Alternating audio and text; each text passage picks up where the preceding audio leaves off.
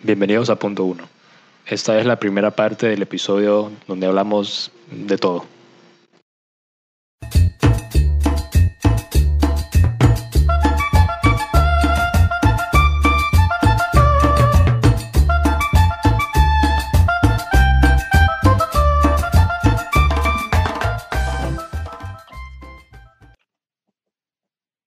Hola a todos, bienvenidos otra vez a Punto 1. Qué bueno que nos estén escuchando. Mi nombre es André Calderón y como siempre me acompañan acá Matt, Aldo y Eric. ¿Qué tal? ¿Cómo están?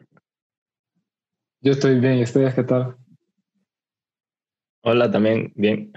I'm doing really well. I'm feeling much better than last week because I made smarter decisions. ya.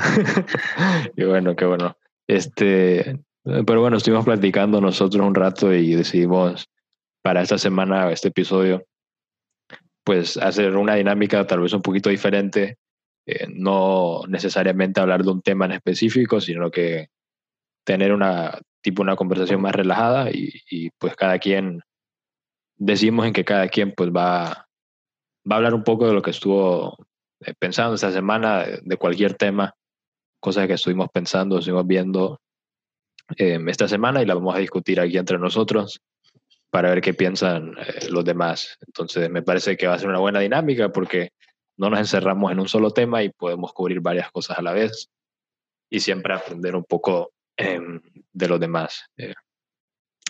Y si quieren, yo empiezo. Eh, aunque espero no, se, no nos demoremos mucho, pero, pero bueno, si quieren, yo empiezo. Esta semana yo, pues esta semana en realidad es mi última semana de vacaciones. el, el del lunes, que sería cuando estén escuchando esto, ya voy a haber entrado a clases, otra vez clases en línea y una modalidad que, que es eh, específicamente lo que quiero platicar yo, porque es, una, es algo a lo que ya casi todos, si no todos de nosotros que, que estamos recibiendo una educación eh, en estos momentos de pandemia, pues nos hemos acostumbrado a la, a la modalidad online, de, en línea de educación.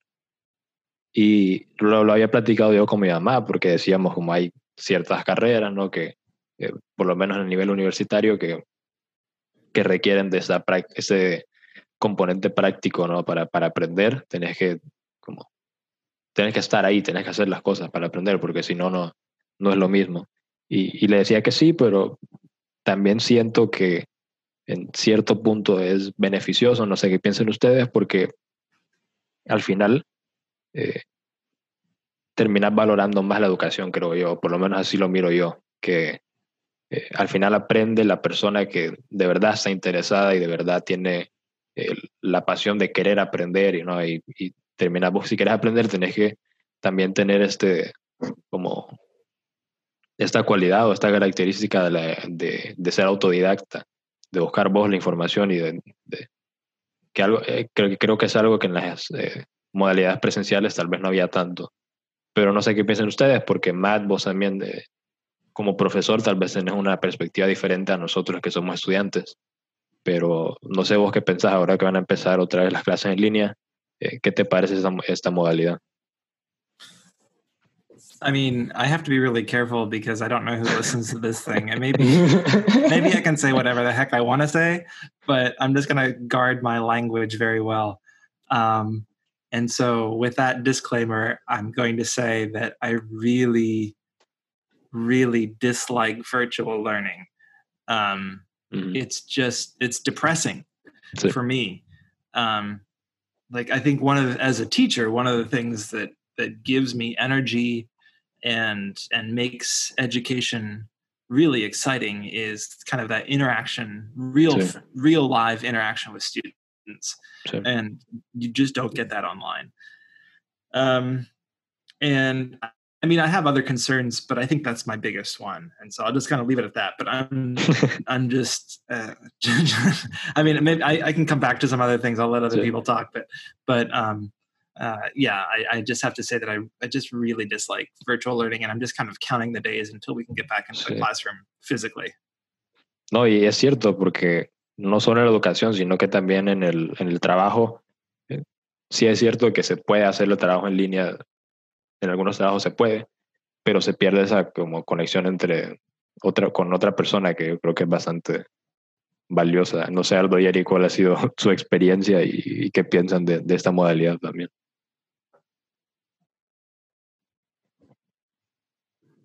Aldo. Pues yo hace como dos semanas empecé como una elective online porque, ah, ah pero no estar haciendo nada, yo ocupo unas horas para grabarme y solo, solo fueron como seis días de clase y fue horrible, man, lo odio. Este, no sé, me parece, no sé, más, a mí me gusta estar así como en la clase y pues estar en el profesor. Yo no es que hago muchas preguntas ni nada, pero estar en el ambiente, ya pues take notes y todo.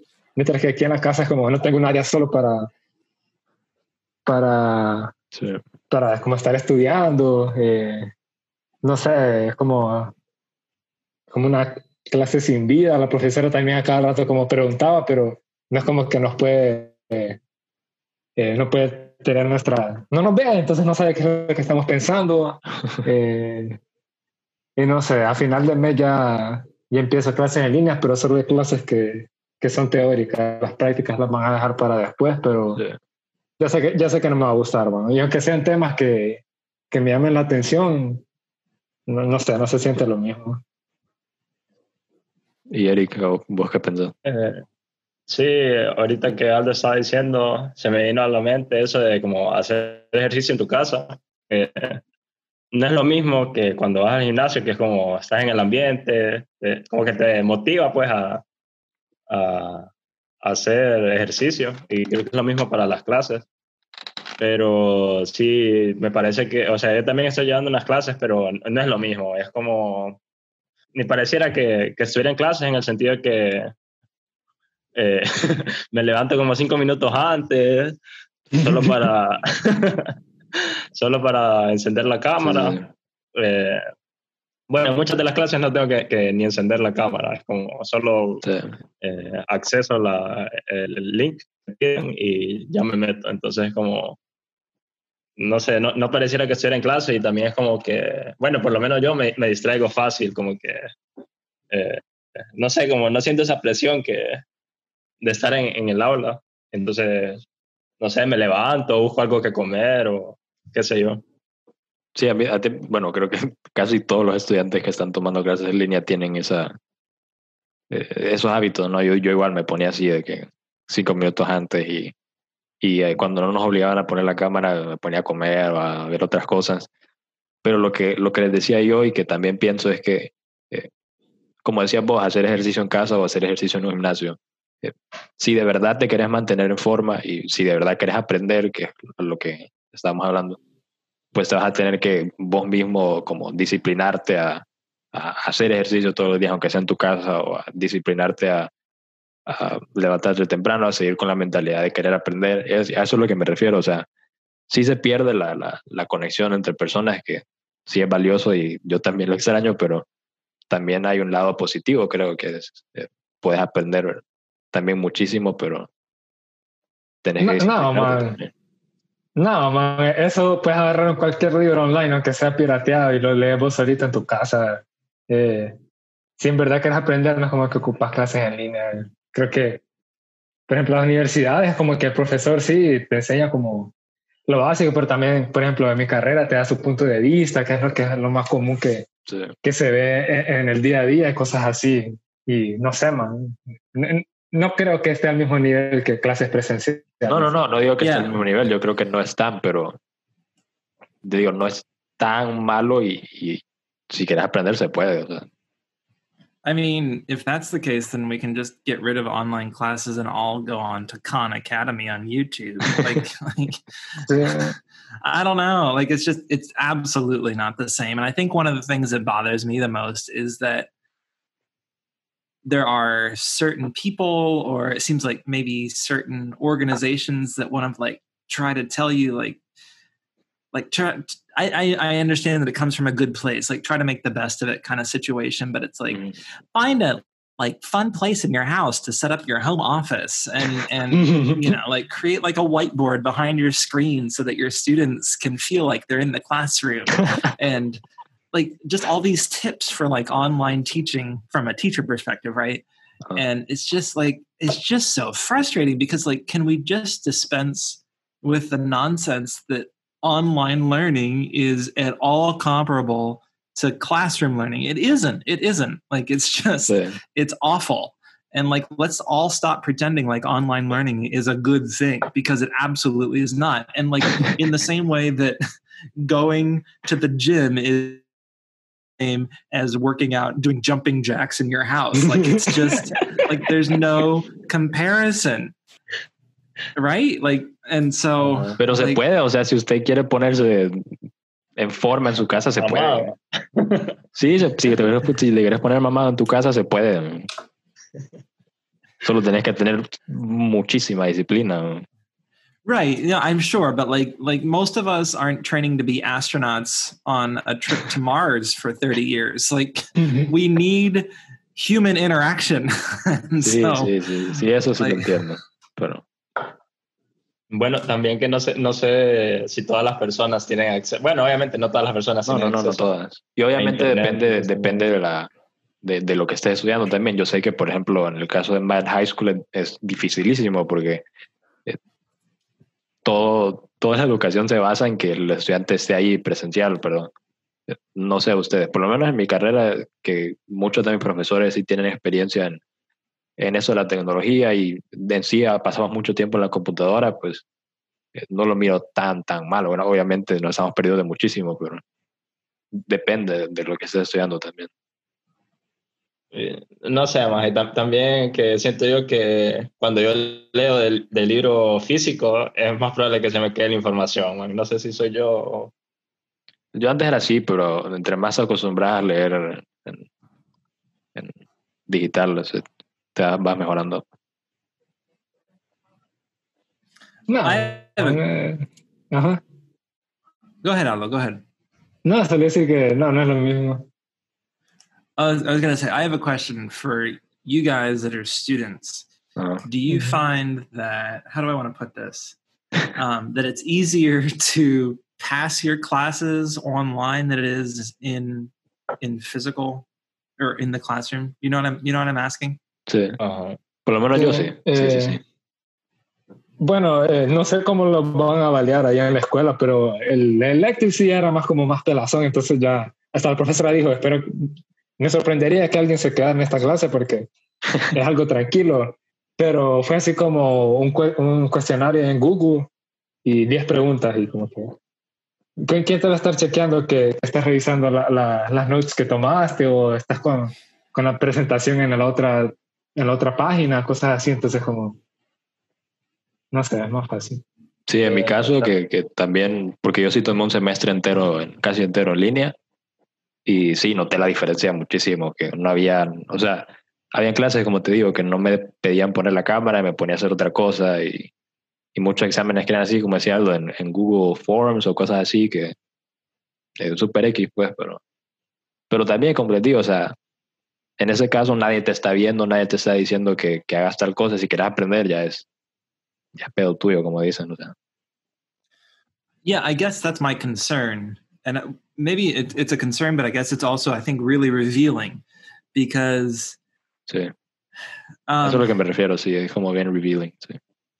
right because i think what's what's occurring is that like how do i want to put this um like for my situation it's next to impossible for a student to fail Sure. online learning right Mm. in honduras. Like i'm not just talking about our particular school or anything. Like in honduras it's next to impossible for a student to fail online learning and it's by design. Like that's that's the people that are in charge of of learning in honduras have made sure that that that's the way it goes.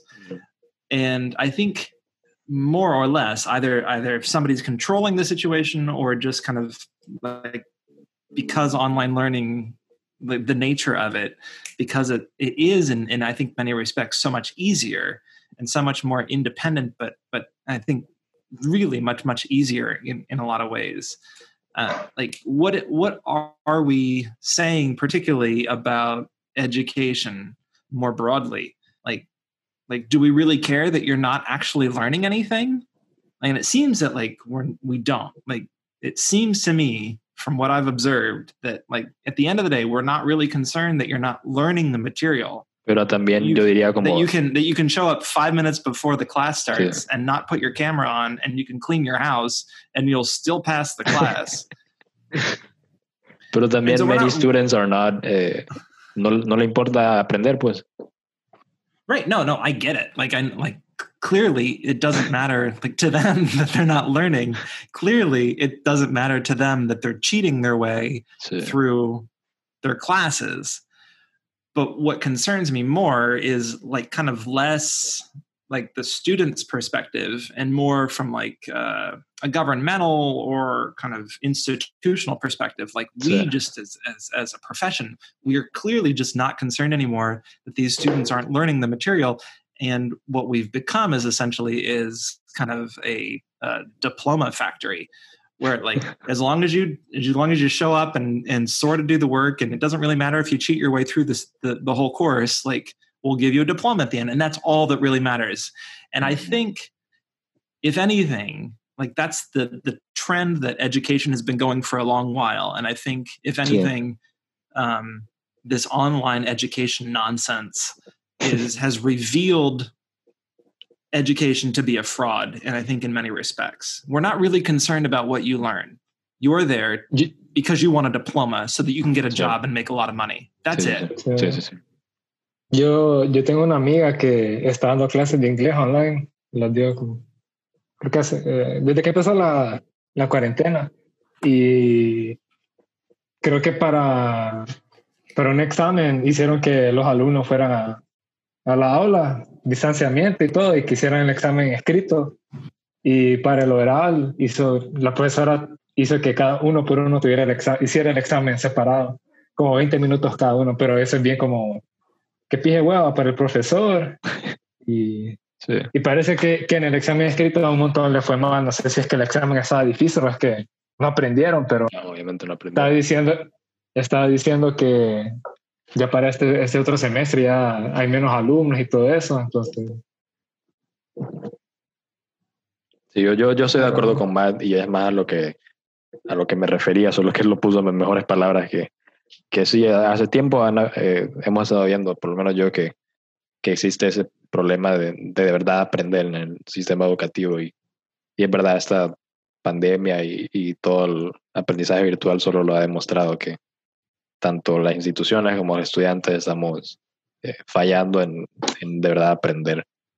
Eh, hay un, ni me acuerdo cómo se llama, hay un arquitecto mexicano que dice que la universidad debería ser como, llegas, te dan tu diploma y ya váyase cada quien a su casa, pagás tu diploma, váyanse primer año y de verdad se quiere, se quedan los que de verdad quieren aprender.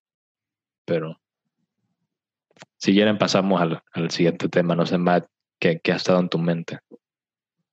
Well, before we move on, I just, just as maybe as a final thought, I think that would be a really interesting topic to touch on, and maybe Sí, sí, sí. maybe it would be interesting to like, like bring in some professional educators on, or, or particularly like I think university professors. I think they would have Y otros estudiantes yeah. también, creo. Sí. yeah, yeah, exactly. Because like when we think about like really what is the purpose of education, like No, up until about up until like a 100 years ago or even really much less like maybe 50 years ago like Mhm. there was a really kind of clear understanding that education was much less about like earning a title so that you could get a good job and it was more about forming a person with character Sí. and and and values right Ese And- era todo el punto de las universidades, así por eso se crearon, ¿no? Para, right exactly for the whole person, yeah.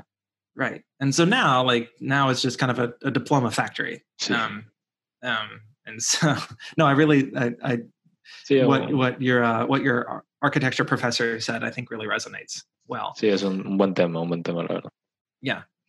Um, so what I've been thinking about this past week, and I'm a bit of a, I wouldn't say I'm a conspiracy theorist, but I'm I'm But you are. I'm a, I'm a little bit, but I'm also like a huge pessimist, and I'm always just kind of kind of expecting the end of the world any day now. Um, and so I've been feeling for a long time, but I guess perhaps in the past couple of months, particularly what's going on in the United States, Mhm. um, I've been feeling that that there is something coming that is going to be really disastrous, particularly in the United States. I don't know about around the world or anything. Um, but it just it's every time I look at the news um, and every everything I read uh, and people that I talk to uh, up in the United States, it just feels like things are falling apart, and sure. it and I've been noticing for the first time in my life that more and more people are talking seriously, not in a not happily. Um, I think it's clearly upsetting to these people, but more and more people are are in, and in serious publications like the New York Times and, and other places talking seriously about something like a civil war. Um, and this is not something that we've ever really seriously talked about before, except for mm-hmm. obviously prior to our first civil war in the 1860s. Um, and so, like, that's really telling, I think. And whether or not we actually have a civil war, the very fact that we're talking about it seriously, like, this could be something that we have to deal with, I think is just really, really concerning. Um, and even last week, um, for those that don't follow American politics, um, Donald Trump, is, the Republican, is running against Joe Biden, the Democrat, for the presidential um, presidential position, and the election is in November. And both campaigns, like every, every presidential campaign, kind of really runs all sorts of logistics to try to figure out polls and and different scenarios. But uh, it was leaked to the New York Times last week that uh, the Biden campaign ran a kind of war game um, where they imagined what it would be like if like if there were all sorts of different scenarios where joe biden won um, the presidency but donald trump refused to give up power. And like that's that's bananas. That's a bananas war games to to try to like game out. Like that's like we've never ever encountered anything like that in american politics. But the very fact that like a major united states political party is imagining that the incumbent president is going to refuse to leave the office is a frightening prospect right whether or not donald trump is serious or not right um, the fact that, that Joe Biden's campaign is planning for that contingency, I think, is a really concerning thing. Uh, and I'll, I'll, just I'll end with this. Um, I'm not the only one thinking about this. I was in my I was in, in to see my barber two weeks ago, uh, and I wore a mask. Uh, but I get my hair cut, and I don't care about it. Um, and screw you, COVID. Um, and my barber follows U.S. politics, but mostly through YouTube conspiracy theory videos. Um, mm-hmm. But uh, he he like he likes he loves to talk American politics with me. But he's convinced not that there's going to be a U.S. civil war, but he's convinced that there's going to be a major world war any day now. Um, and like he's he's a pretty normal guy, but like like I don't know like what leads him to think that? And and i think there is something like a a, a tipping point. Like like something like where something so unbelievable like a world war or a civil war can more and more become a reality the more and more people begin talking about it just just the very notion or act of talking about the thing makes it more of a possibility and so the fact that my barber in La Ceiba, Honduras thinks that there's a world war coming, I think is just it's a telling thing. I'm not really sure. So that's what I've been thinking about is that the world's going to end. Um, probably within probably uh, in November.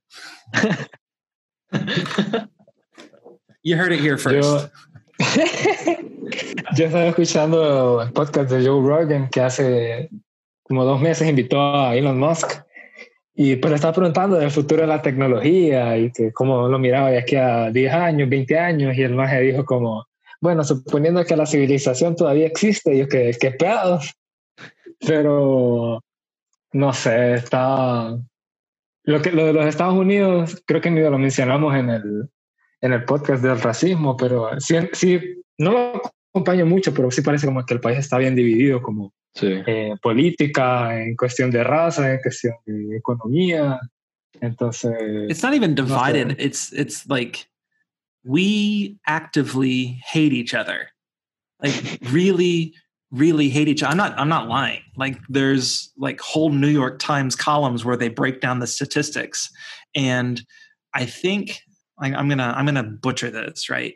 But but it doesn't matter like which political party you're in, like Democrat or Republican either side would rather that their children marry outside of their religion than marry a person from a different political party right so mm-hmm. like like as like right I, I come from the mennonite church and so but that doesn't that's not very, very helpful because mennonites don't vote. Okay so my grandmother's a methodist. So my grandmother would rather that her children marry lutherans or atheists or muslims rather than marry democrats because my grandmother's a republican. God bless her right? And she, she picks well. Um, that's crazy right? Like we hate each other. And there are there are examples of this from history right? The spanish civil war just prior to the spanish civil war the socialists and the nationalists hated each other. Like they would see each other walking down the street and they would attack each other because like when like like uh, interviews later on they would say like when we saw a nationalist or we saw a socialist walking down the street we felt like we were seeing a demon in the flesh and we had to to get rid of that person. And you can you can hear this rhetoric in the United States particularly as it kind of revolves around white supremacy or or Mhm. the patriarchy or whatever right? Like there's there is some of this rhetoric going on but we actually actively hate each other in a lot of ways and I think that's that's frightening. And it it also makes me really happy that I'm here in Honduras. Aunque sí te iba a decir que, que yo también he notado lo que dice Aldo, que, que están como bien. Se nota claramente la división ¿no? entre las personas que se odian, pero también, o sea, siendo los Estados Unidos lo que es y la importancia que tiene a nivel mundial, también lo miras acá, que mucha gente está cambiando su perspectiva hacia los, hacia los Estados Unidos. Y, y no sé, también me puse a pensar como, ¿por qué es eso? Ya no se mira como aquel país que maravilloso, sino que ahora es como lo miran de, de una manera diferente. Y también eh, me he puesto a preguntar por qué.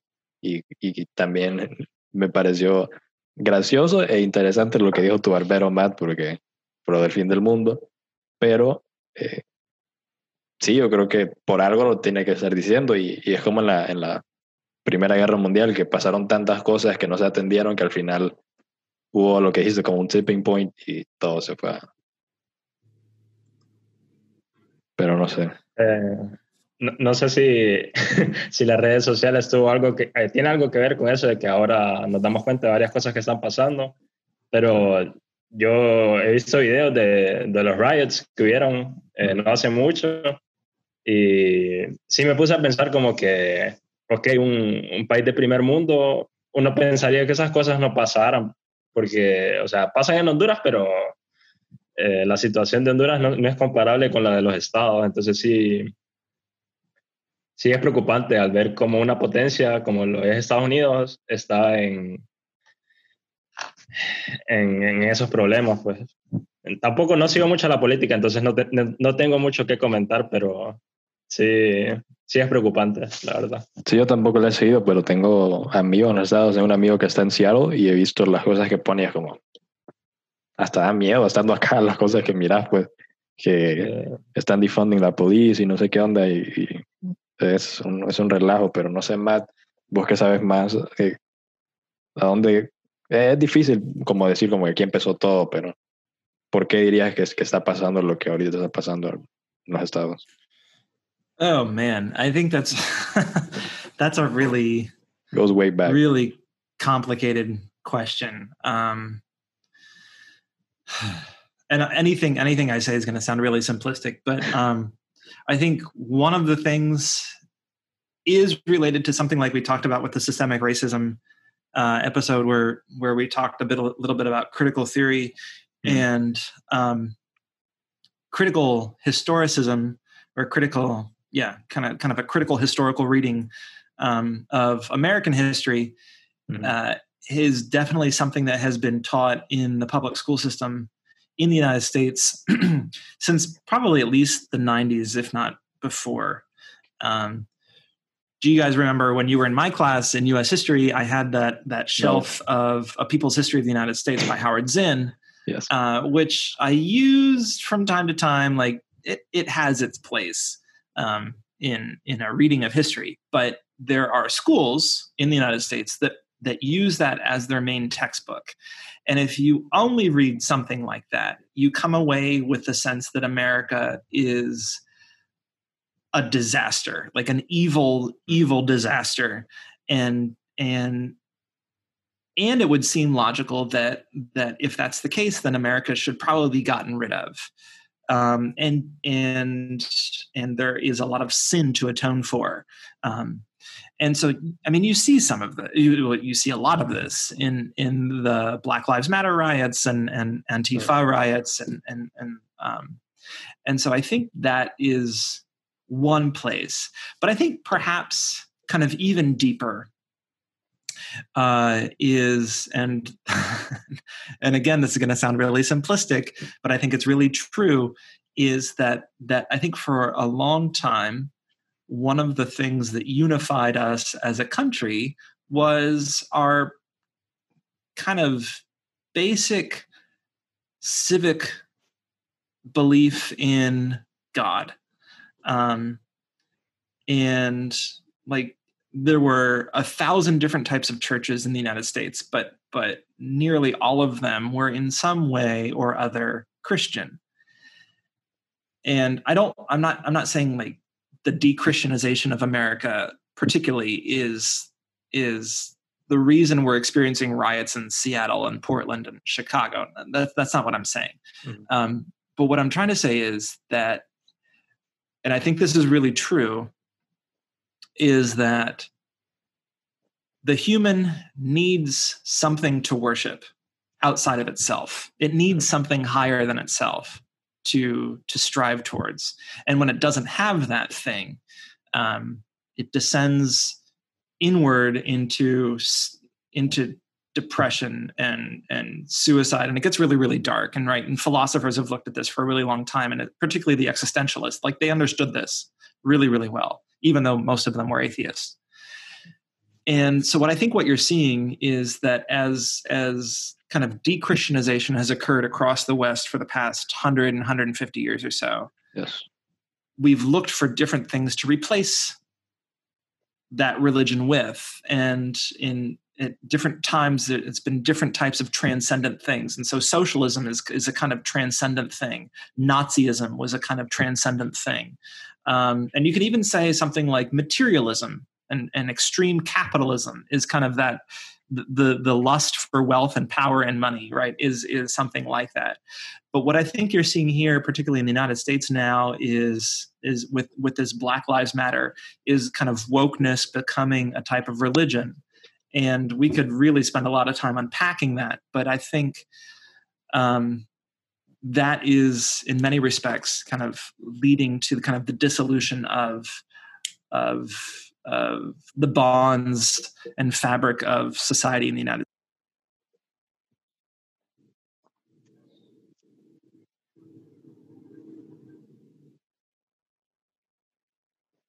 people to go away and there's there's nothing that that i as a white person can do to atone for my sin of whiteness right i just have to accept it and and step aside and lay down my white privilege.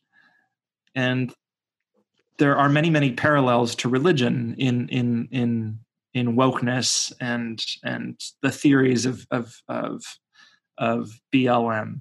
Um, so I'll just leave it at that. Sí, Nietzsche, Nietzsche nos advirtió qué pasa cuando matamos a Dios. No, exactly. Yeah, yeah. We, pero we pero will... sí te iba a decir que, que lo, lo que he notado yo y más o menos lo que decía vos, y por lo que sé, por lo que, por lo que me has enseñado, Matt, y por lo que he leído, eh, parte de lo que hacía los Estados Unidos un país eh, único y, y, lo que ahora mucha gente ignora o decía no ver es que fue fundado básicamente con estas ideas que decía vos, ¿no? de unificar al pueblo con, con una idea superior a ellos y, y todo el, rollo de los derechos, eh, rights y todo eso. Entonces, creo que se está perdiendo eso y al punto de que eh, las personas históricas de las que aprendimos, George Washington, Abraham Lincoln, todos esos, he visto que hasta se les mira como opresores en la historia. Entonces, eh, ese cambio que, hay, que, que, está ocurriendo de cómo se mira a los Estados Unidos en toda su historia, creo que también influye a, a, lo que está pasando, sí, sí tienes razón. Right. I think when you can't look at somebody like George Washington or Abraham Lincoln or Thomas Jefferson as human, and when you demand that they be perfect, and then when obviously they don't meet that standard, and so you say we have to get rid of them. Um, I think we've we've crossed the line from what we might call historical criticism, where I think it's fair to look at the fact that Thomas Jefferson was a slave owner and made serious mistakes. And although he wrote this brilliant document called the Declaration of Independence, the way he lived his life clearly didn't live up to those very standards. So that's that's a fair judgment to make. But then when you take the next step and you say, well, because he didn't live up to those standards, he has to be gotten rid of, and everything that he wrote is suspect as well. So, so we're going to call into question the very notions of life, liberty, and the pursuit of happiness, right? Um, that crosses the line into something like um, ideology. Uh, and and and I think it's it's it's a really dangerous game to play because once you start tearing down history in the name of ideology, like there is no end to it. And if the French Revolution teaches us anything, is that the very people that are tearing down statues today are going to have their head chopped off tomorrow. Like maybe not literally, but but something like that, right? Yeah. Um, and I think it's it's a really dangerous game to play. And it's it's it's only going to get worse before it gets better. And so maybe the uh, end of the world will be in November. November. ¿Qué, ¿Qué opinas vos de la gente que está eh, quitando las estatuas de los líderes de la confederación y todo eso. Well, I think they're morons, uh, and I think they should probably all just go back to their parents' basements and keep playing video games, uh, and and doing TikToks for as long as possible because now Donald Trump has gotten rid of TikToks. No, pero yo, yo vi que hasta Mount Rushmore lo quieren bajar. Right? No, no, like literally, they want to get rid of everything, and like where does it end? Honestly, where does it end?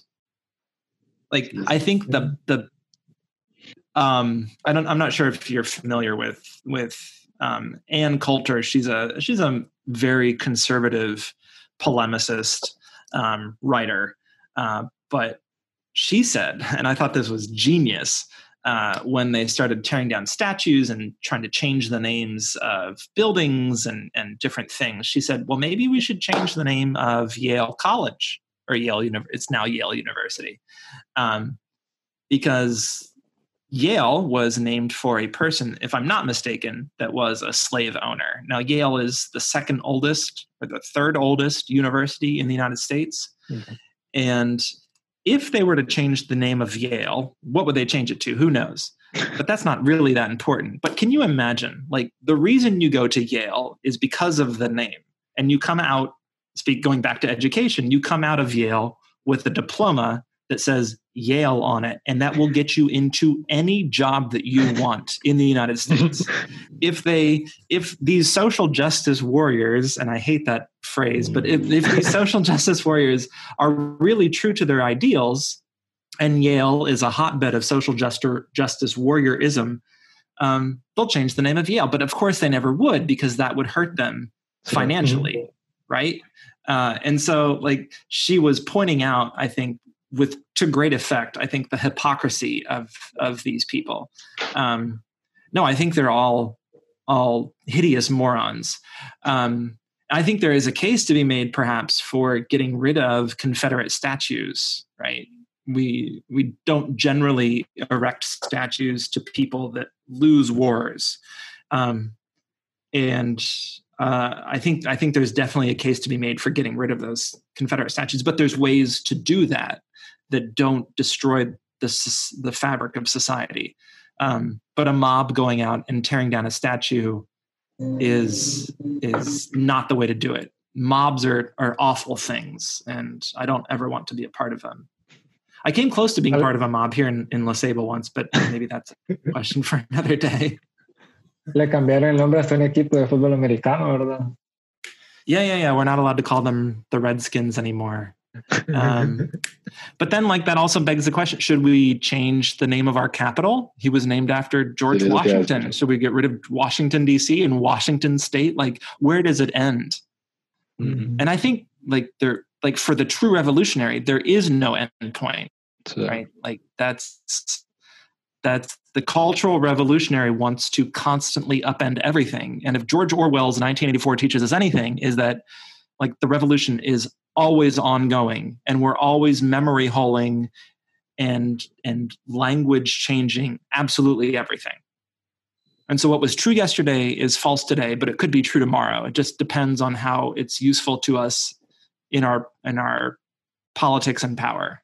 And like that's just not a way to run a society and that's never the way the united states has been before and it's just really frightening that it's it's becoming this way and again, it makes me really happy that that in spite of everything, I live in Honduras.